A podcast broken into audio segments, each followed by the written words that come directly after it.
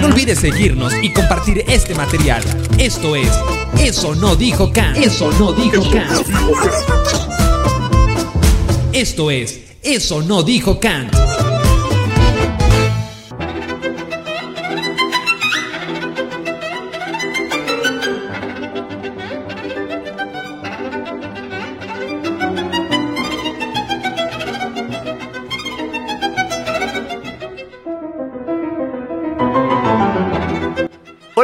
Yo soy Edgar Pacheco y esto es Eso no dijo Cat. El día de hoy, el día de hoy vamos a hablar del hedonismo. ¡Comenzamos!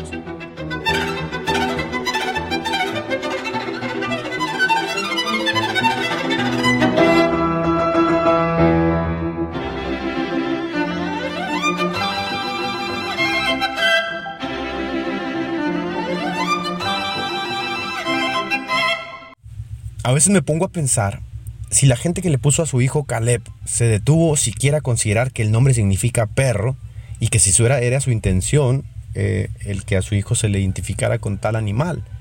Sé que probablemente muchas personas no se detienen a pensar el significado de los nombres, algo que para el mundo judío era muy importante, algo irónico, ¿no? Que tomemos nombres del mundo judío y no nos detengamos a pensar el significado de ellos. También me pongo a pensar si alguien le pondría de nombre a su hijo Judas. Sé que hay un Judas bueno, un Judas Tadeo. De hecho, aquí en México tiene un culto muy famoso dentro del folclore popular de la Iglesia Católica. Pero hay un Judas malo. Y no es que el nombre Judas sea malo en sí.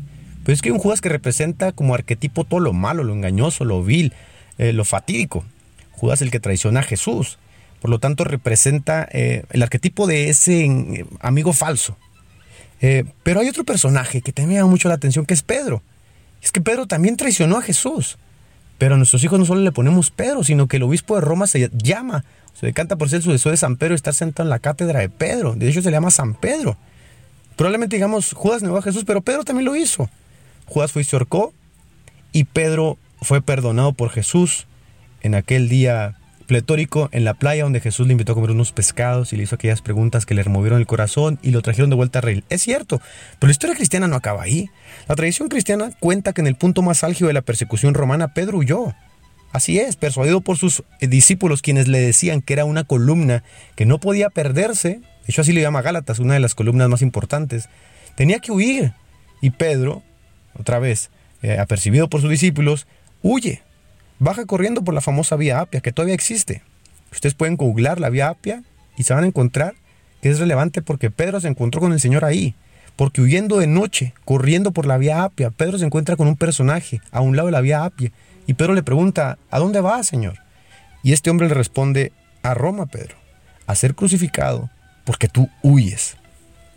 Pedro, con lágrimas en los ojos, dice la tradición, eh, retorna, se entrega a las autoridades y les pide que lo crucifiquen de cabeza porque no era digno de ser crucificado como el maestro. Yo me pregunto, ¿qué hay en la amistad que para algunos es tan difícil ser amigo?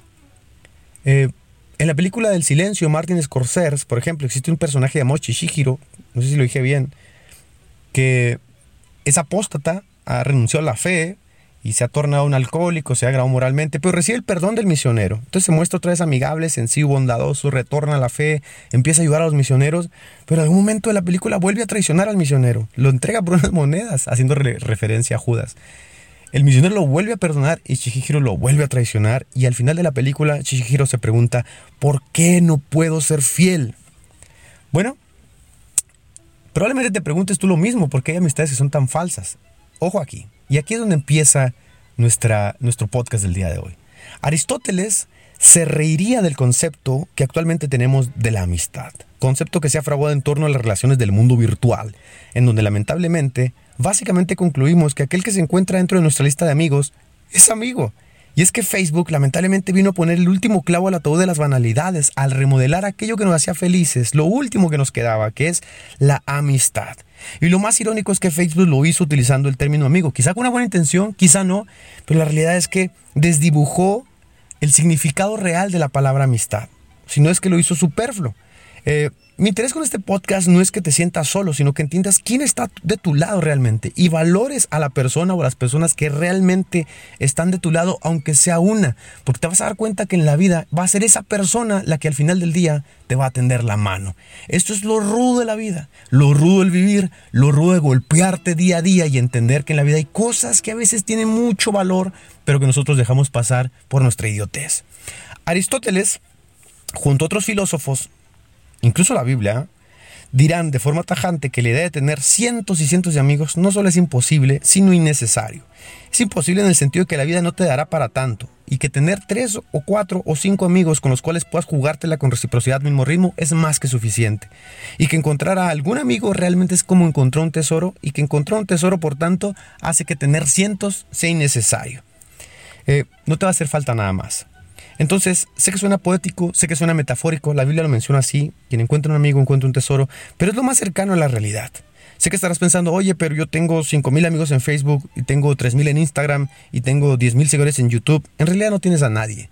En realidad toda esa gente que te sigue, toda esa gente que está a un, lado tuyo, se puede decir que en rigor a la verdad serán dos o tres a los que puedes contar con ellos. Y vamos a ver más adelante por qué.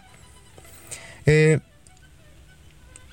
de hecho, el hombre virtuoso, el arete, para el mundo clásico, lo es en razón de que sabe hacer una buena selección de sus relaciones sociales y por ende de sus amigos.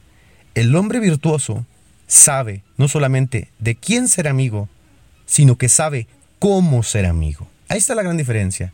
Porque la amistad está enraizada, dirá Aristóteles, en los valores. Y los valores cuando son asumidos como propios y se llevan a la práctica en la vida cotidiana son virtudes. Por lo tanto, un hombre virtuoso no, no solo sabe a quién llamar amigo, sino sabe cómo ser amigo. De hecho, Aristóteles, para que no caigas en el juego del iluso, divide la amistad en tres. En tres tipos. El, el modelo de amistad utilitaria, que tiene una utilidad común, es decir, la amistad durará lo que dura el intercambio de bienes. No son amistades malas en ningún sentido, sino que no son amistades en todo el sentido de la palabra, ya que se reservan a momentos e impresiones, y cuando esos momentos e impresiones terminan, la amistad termina y se acabó el cuento. Luego están las amistades de diversión, que son yo creo con las que más congeniamos, que son aquellas con las que puedes pasar un rato muy agradable. Pero tan pronto se acaba el rato agradable, te olvidas de su compañía. Es decir, estas amistades no condicionan ni mueven en algún grado tu vida o la forma en que vives, porque no existe un vínculo cercano, una preocupación o un encuentro, no existe una condición o una fidelidad. Eh, están reservadas también a momentos agradables y fin, y cuando esos momentos agradables se acaban, se acaba la amistad. Por lo tanto, estas amistades no condicionan el vivir. Pero está el tercer modelo, el arete. Está enraizada en la virtud, la amistad virtuosa, que es la percepción igualitaria y recíproca del trato que tú das y el trato que tú recibes. Este tipo de amistad está enraizada en los valores, es sortear la dificultad de trabajar la alegría que proyecta el otro en ti cuando el otro logra algo por su cuenta y tú sientes el logro como tuyo y lo presumes. Estoy orgulloso, me siento contento, feliz de que mi amigo esté triunfando, de que le esté yendo bien. Si tú te fijas, la gente en Facebook sufre mucho por el famoso hate y en las redes sociales en general la gente sufre mucho por el famoso hate porque no pueden concebir que añadieron a una persona a su lista de amigos y luego esa persona hoy les tira el famoso hate. Y es que en el mundo clásico la palabra enemigo no tenía necesariamente una connotación peyorativa. La palabra inimicus significaba simplemente no amigo. Y es que ya la vida es muy complicada como para todavía tener que lidiar con el tedio de decir, este sí es mi amigo y este no es mi amigo. En el mundo clásico la cosa era muy sencilla. Si eres mi amigo estás conmigo, si eres mi enemigo estás contra mí. Y como decía Cicerón, la diferencia más grande entre un amigo y un enemigo es que el amigo te apuñala de frente y el enemigo siempre a tu espalda, siempre por detrás, como Judas en la oscuridad por la noche. Eso es lo más, eh, es lo más irrelevante. Eh, la tristeza es cuando un enemigo, cuando un amigo es el que te traiciona. Y en el mundo clásico la cosa era o estás conmigo o estás contra mí. Jesús lo menciona también un par de veces. Quien no está conmigo está contra de mí. Es decir, marcaba la línea para no tener que lidiar con el tedio de este me dijo esto, lo que hacemos hoy con el hate de las redes sociales. La verdadera amistad nace y se enraiza en los valores se enraiza en la generosidad, en la comunicación, en la fidelidad, en la confidencialidad. Y esas condiciones del llamado encuentro son valores que se cultivan en el ajetreo de la comunión. Comunión, comunión. Y los valores, cuando los asumimos como propios para realizarlos en la vida, pues se llaman virtudes. Entonces, no por nada, en cierta etapa de su caminar, Jesús se detiene, voltea a ver a los discípulos y les dice, "Mm, mm, yo a ustedes ya no les puedo llamar siervos, los llamaré ahora amigos, a razón de que existe una confidencialidad entre ustedes y yo, porque las cosas, dice, que sé de mi Padre, se las he contado, se las he dicho en el encuentro, en el secreto, como a mis amigos. Entonces la amistad es muy importante para la felicidad, pero uno solo puede crear esa amistad si uno cumple las condiciones del encuentro, si uno es virtuoso. Y Pedro dice, sed amigables, ¿no? 1 Pedro 3.8 dice, sed amigables y estad abiertos a corresponder con amor y virtud la amistad de quien se ofrezca. Pues ya está, pero no se puede ser amigo a menos que sea virtuoso. No solamente no podrás ser amigo, sino no podrás distinguir quién realmente es tu amigo.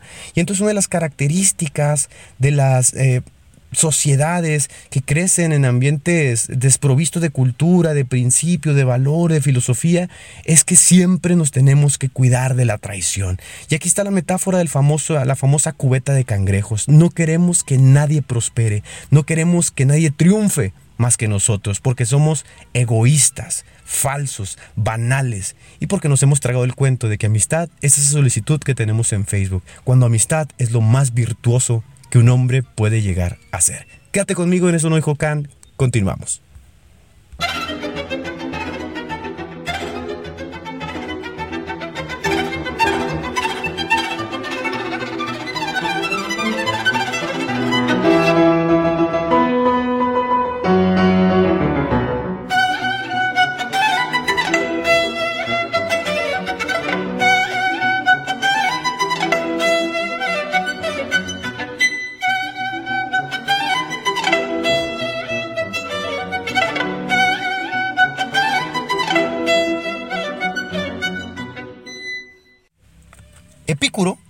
Un famoso filósofo que hoy sin duda hablaría de nuestras horripilantes sociedades consumistas en donde la felicidad se da en torno a los objetos y el hombre se valora en torno a su trabajo y en torno a sus posesiones. Epicuro vomitaría de esto porque él dedicó toda la vida a estudiar cómo el hombre es feliz. Epicuro nació en el 341 a.C., gastó toda su vida tratando de resolver el más grande rompecabezas que hay. ¿Qué nos da la felicidad? ¿Qué es lo que hace a las personas felices? En algún sentido, muchos filósofos han tratado de responder la pregunta, Schopenhauer, Aristóteles, y han tratado como de encontrarle una respuesta. Por ejemplo, Schopenhauer dirá que no es el que no tengamos, es que siempre deseamos más. Y este deseo, esta movilidad del alma, que este deseo que se convierte en movilidad del alma, nunca nos tiene satisfechos. Está muy anclado al concepto del budismo, del abandono, del, del sosiego, del contentamiento, pues. Así que Epicuro, regresando a él, se dispuso a crear una escuela que estudiase la felicidad y él la llamó El Jardín. Algo muy interesante de esto es que dicha escuela eh, permitía a las mujeres estudiar. Eso fue algo relevante en su tiempo. Pero tan pronto como la escuela, la escuela fue creada, se empezaron a esparcir rumores de que una nueva filosofía perniciosa había sido creada por Epicuro. De hecho, todavía se tiene la imagen de que hedonismo es igual a orgías o a, a este, excesos, cuando es todo lo contrario. Pero bueno, se decía que en la escuela de Epicuro había interminables orgías, comilonas y perversiones sin fin, tratando de encontrar la felicidad. Se decía que el mismo Epicuro había tenido más de 18 orgasmos en una noche, acostado con 20 mujeres, y que ese había sido el fin de aceptar mujeres en su escuela. Era una versión, la realidad es que Epicuro era un hombre muy sobrio, era un hombre muy docto, era un hombre muy sencillo, vivía de pan, aceitunas y queso, tenía solamente dos capas. Su estudio sobre la felicidad era la cosa más seria y dedicada que te puedas imaginar. Y en sus estudios llegó a tres conclusiones muy interesantes. La primera de ellas dijo que teníamos tres errores en torno a la felicidad. La primera es que creemos que la felicidad viene a través del sexo, las relaciones románticas. Ese sublimar el amor. Y es que, como en el antiguo mundo no había movilización social, no había movilidad social, el esclavo moría esclavo, y la burguesía viene a nacer hasta la revolución industrial, había como una sublimación del amor. Es decir, el esclavo que escala todos los peldaños y llega a casarse con la mujer que estaba inalcanzable. Esta sublimación y este romanticismo que nos alcanza a nosotros a través de Disney, a través de las películas románticas, que le hacen muchísimo daño a las relaciones, porque son irreales, porque una relación no se funda sobre esas eh, bagatelas, eh, lo notó también. Dijo que la felicidad no venía por ese lado, porque dijo, si así fuera, ¿Por qué veo a mi alrededor tantas parejas llenas de celos, rencores, confundidas y tristes deseando no haberse casado o estar juntas? Por lo que concluyó que la felicidad no estaba en el hecho de tener compañía por tenerla, sino en saber de quién estar acompañado. Y entonces dijo, él notó que las personas que eran más felices eran las personas que tenían relaciones de amistad. Es decir, notaba que las personas que eran amigas eran menos posesivas, eran más decentes con sus amistades y que en la amistad se daba algo que no se daba muchas veces en el matrimonio, se daba un cariño sin fingimiento, porque no se precisaba de validar nada. La segunda cosa que encontró Epicuro muy interesante es que concluyó que la felicidad no podía estar en el dinero, porque el dinero, decía él, o la riqueza no se logra sino con mucho esfuerzo, y muchas veces este esfuerzo y rejetreo despersonaliza a la persona, ¿no? la, la destruye. Es decir, la riqueza casi siempre viene acompañada de calamidad, dolor y cansancio. Y detrás de ella, decía Epicuro, siempre vienen los celos, la envidia, los murmullos y el dolor. a la riqueza, decía, eh, siempre le acompaña la soledad. Y el rico siempre está buscando en quién confiar. Y por tanto, en algún momento el rico deseará la liviandad y soltura del pobre. Me acuerdo mucho de la serie de Luis Miguel, en donde se nos muestra un pobre hombre con que tiene todas las posiciones del mundo.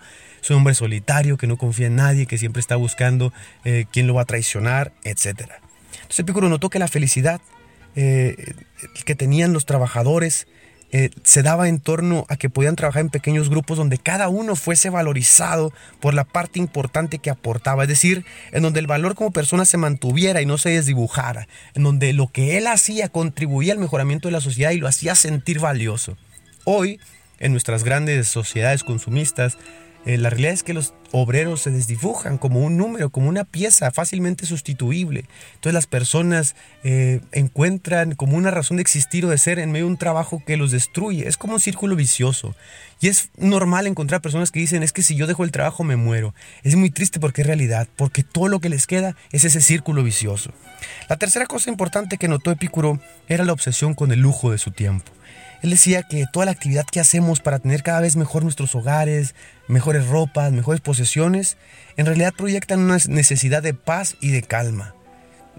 Estamos tratando de crear un lugar en el que nuestra alma repose, que nuestro espíritu se sienta quieto, por lo que concluyó que lo que se necesitaba para ser feliz es lo siguiente. Él decía, usted necesita amigos, amigos que pueda haber seguido, amigos verdaderos, uno, dos o tres, que caminen y anden con usted con los que puedas platicar y reír. La amistad, decía Epicuro, es la base de la felicidad. No orgías, no sexo, no lujo, no riquezas, amigos. Así que Epicuro llevó aquello a la práctica. Y es muy interesante porque compró una gran parcela y se fue él y sus amigos a vivir a la gran parcela y fundar una comunidad. Cada uno tenía sus propios cuarteles, sus propias casas, tenían lugares que compartían, uno sembraba, uno cocinaba, otro vendía. Eran felices, reían. Y aquello fue un tremendo éxito en todo el Mediterráneo y se replicó la idea por todo el Mediterráneo habían encontrado el, elixir de la felicidad. Pero luego vino un movimiento que sustituyó a los jardines de Epicuro, que fue todavía más fuerte. ¿Quieres saber cuál era? Quédate conmigo en eso, no dijo Kant.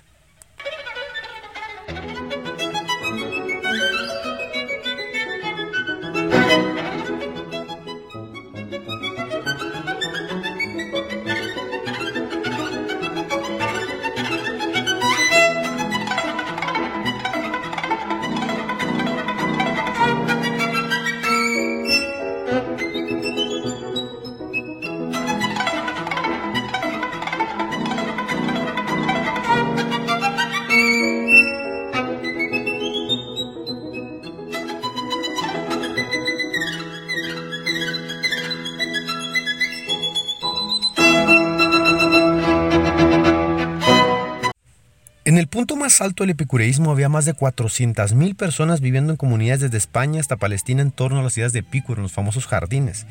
Pero para el siglo V, el gran vencedor de todo este mundo de ideas religiosas y filosóficas era el cristianismo. Muchas de estas comunidades epicúreas siguieron existiendo, pero después existieron ya como monasterios y en torno a la fe cristiana que no era como una suerte de epicureísmo, pero ahora arropado con las ideas del cristianismo. El gran legado del epicureísmo ha sido la idea de que ser feliz no es fácil y que de hecho creer que vivir feliz es fácil lo que arruina la felicidad. La felicidad se construye, diría Epicuro, pero se construye con ideas verdaderas, porque si se construye con ideas falsas, se destruye. Nuestro mundo es el mismo mundo al que se opuso Epicuro, empezando por la idea fatalista de un Dios que está viendo desde su santuario la forma de hacer daño a las personas, y en segundo, esa obsesión por el lujo, el sexo, el dinero y la riqueza. Aristóteles y Epicuro hablarían con fiereza a las sociedades actuales y las condenarían tanto como lo hicieron con las suyas. Marx, por ejemplo, diría que Epicuro es la auténtica cabeza ilustrada de la antigüedad. Y Marx, no es para menos, hizo su tesis de doctorado acerca de Epicuro. Y lo que llamamos comunismo no es sino el gigante intento fallido, corrupto y desorganizado de las ideas de Epicuro. La atracción del comunismo a la sociedad se da en el sentido de que en el fondo los hombres están buscando la felicidad y se dejan llevar por las panaceas que prometen solucionar ese vacío con el que bregan, esta falta de felicidad que no encuentran en los objetos, en el lujo, en el sexo, en la riqueza, que se encuentra en los amigos. El cristianismo fue el gran triunfador de entre todas las filosofías y movimientos religiosos de su época, y si lo fue por la sagacidad de Pablo o el poder de Teodosio o la pluma de Ireneo es irrelevante. El cristianismo tenía algo que no tenía el jardín de Epicuro, y era esa revolucionaria idea de no solo amar a los amigos, sino amar a los enemigos. Porque al final de cuentas el amor hacia los amigos se da en forma espontánea, libre y decidida cuando de ellos recibes también bienes. Pero los cristianos remataban su vida con esta máxima, sin importarme lo que un hombre santo o pecador me haga, nunca procuraré perjudicarlo ni vengarme, jamás buscaré para él otra cosa que no sea lo mejor. Entonces el cristianismo inaugura el mundo con un nuevo orden de sociedad humana en el que impregna ahora a los individuos con un amor que ya no solo se extiende a los amigos como el jardín de Epicuro, sino a los enemigos. El cristianismo por la hora el Espíritu de Dios lograba hermanar a hombres sin distinción de clases, y lo que para Marx era una panacea, en el cristianismo se convirtió en una realidad. El rico, el pobre, el poderoso, el esclavo, el libre se sentaban a comer a la mesa sin, sin honores, sin distinciones, sin parafernalias y compartían todo en torno a un ideal. El jardín fue cambiado por las cenas ágape, las cenas de amor, y estos convivios fueron una tremenda revolución en el mundo porque demostraban que había algo trascendente a la vida que tenía el poder de unir, y esto era el amor, el amor ágape. Y al utilizar la palabra ágape, referían a un amor que venía de arriba, por lo que, decía Juan, quien no puede amar así, no conoce a Dios. Antes de pastorear en las grandes ciudades, pastoreé muchas veces en iglesias rurales, que en su mayoría, en la última que tuve la oportunidad de pastorear, era de migrantes, y ahí aprendí algo. En ocasiones, eh, yo todavía rememoro que pastoreé en esa iglesia porque fue una iglesia en la que pastoreé y disfruté mucho la forma en que la iglesia vivió. Aprendí algo muy importante, aprendí el valor de la amistad. En esa iglesia no se necesitaban grandes o elocuentes sermones, no necesitaban trajes, estolas o cuellos clericales, no se necesitaba presumir nada, ni se necesitaba demostrar nada. No se necesitaba más que el deseo de estar juntos. Yo solía ver a los hermanos los domingos llegar con cazuelas llenas de comida y acabar el culto y poner una mesa en el patio para invitar a los hermanos a que se quedaran a comer y toda la gente se quedaba a comer. Nos alegrábamos, Sentíamos la pérdida de nuestros miembros como si fuesen pedazos de nuestra carne y de nuestros huesos. Sentíamos el dolor de los demás, sentíamos la alegría de los demás. Y la comida, la comida era como un vínculo que establecía la paz que en el mundo no existía. Y no es para menos entender que Jesús les dijo esas famosas palabras de mi paz les dejo entre panes y entre peces. Y tampoco es sorprendente entender por qué el retorno a la fe de Pedro se da en medio de una fogata con peces una plática apacible antes de gustar una comida. Y es que la fe siempre se ha tratado eh, de amor, de compasión, de esperanza. Nunca ha sido una cuestión de golpes, reglas, dolores y normas. Siempre ha sido una idea de sanar y llevar las buenas nuevas. En muchas iglesias hoy hay gente sin padres, eh, gente lastimada, gente que nunca recibió cariño. Eh, hay gente que viene golpeada por el mundo, por la vida, por los errores cometidos, que ellos mismos han cometido. Gente que ve las fechas, que otros ven con ansias de que lleguen. Ellos las ven con tristeza, rememoran recuerdos y ansiedades de que acaben estos momentos.